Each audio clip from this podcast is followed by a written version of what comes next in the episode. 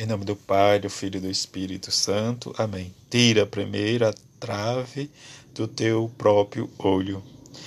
Segunda-feira da décima segunda do tempo comum. Evangelho de Mateus, capítulo 7, versículo de 1 a 5.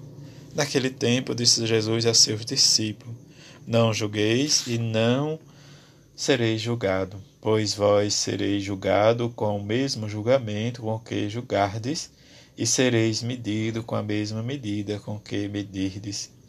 Porque observa o cisco no olho do teu irmão e não prestas atenção à trave que está no teu próprio olho.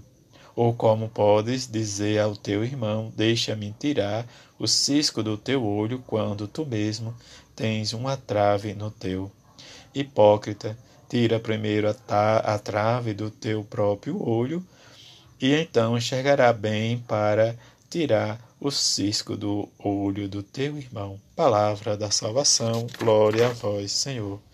Desta segunda-feira, a igreja celebra a memória de São Luís Gonzaga.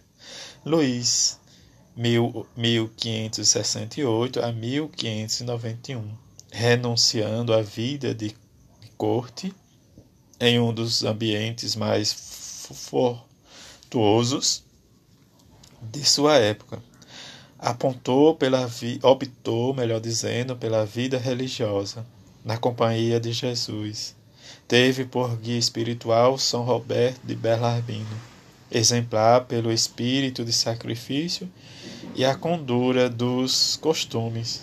Marcou seu breve testemunho com a caridade heróica a serviço das vítimas da peste. A exemplo de São Luís, nós possamos, nesse, nesse tempo de pandemia, fazer a nossa nossos sacrifícios, nossas obras de caridade, mesmo que seja né, diz, nós por meio das nossas orações, nosso sacrifício, para que o Senhor diz Contemple com a sua misericórdia aqueles que estão passando necessidade. Mas a palavra de Deus nos convida, né, diz, nós ouviremos na primeira leitura, né, diz, Abraão partiu como o Senhor lhe havia dito. É momento de escutar, diz, a palavra de Deus como nos diz, sai da tua terra, da tua família, da tua casa, do teu pai, vai à terra que eu vou te mostrar o início da missão de Abraão. Abraão sai diante deste pedido, deste chamado, e se torna, diz como nós conhecemos a bênção. E como nos diz a própria palavra, o que ele abençoar será abençoado, o que ele amaldiçoar será amaldiçoado.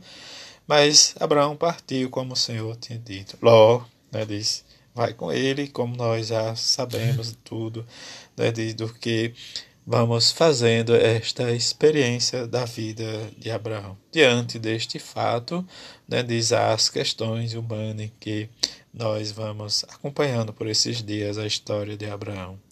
No Evangelho, Jesus nos chama a atenção pelos nossos julgamentos, pelo que nós fazemos e diante mesmo né, do, do desafio em que nós somos convidados a viver para a nossa conversão é o caminho, como vai fazer Abraão deslocar-se da sua descomodidade para realmente viver uma vida difícil, errante pelos desertos da vida.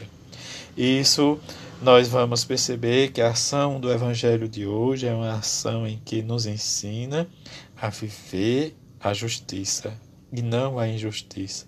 Não o julgamento, mas deixar que Deus, como nos diz Santiago, não somos juízes para julgar o próximo. Que cada um de nós somos convidados a fazer a nossa experiência para não sermos medidos com os nossos pecados, mas tenhamos sempre as nossas mãos limpas, o nosso olhar puro, o nosso coração simples, para também partilhar a misericórdia que nós recebemos de Deus. É a nossa dificuldade, isso que nos diz o salmista: O Senhor pousa o olhar sobre os que o temem e que confiam esperando em seu amor. Diante deste salmo, nós possamos também, cada dia, confiar no Senhor e buscar Ele para fazer a nossa experiência de homens e mulheres. Não precisamos julgar, não precisamos falar do outro, não precisamos condenar o outro. Isso que Jesus nos diz, essa trave ou esse cisco que está no olho nosso, que a gente não quer ver, mas quer ver o olho do outro. Essa nossa dificuldade que nós temos de querer que o outro viva o que nós não queremos. Isso nos coloca em dificuldade porque aprender a nos deslocar, né, diz como fez Abraão, diante do chamado do Senhor para sermos homens e mulheres misericordiosos, ou desagarrarmos de nós mesmos para um serviço ao próximo, é isso que nós precisamos aprender com Jesus, ser o diferencial. Que rezemos e peçamos a Mãe de Jesus que ela nos ajude cada vez mais a sermos, diante mesmo das nossas dificuldades, homens e mulheres da retidão, da justiça, do amor, da misericórdia.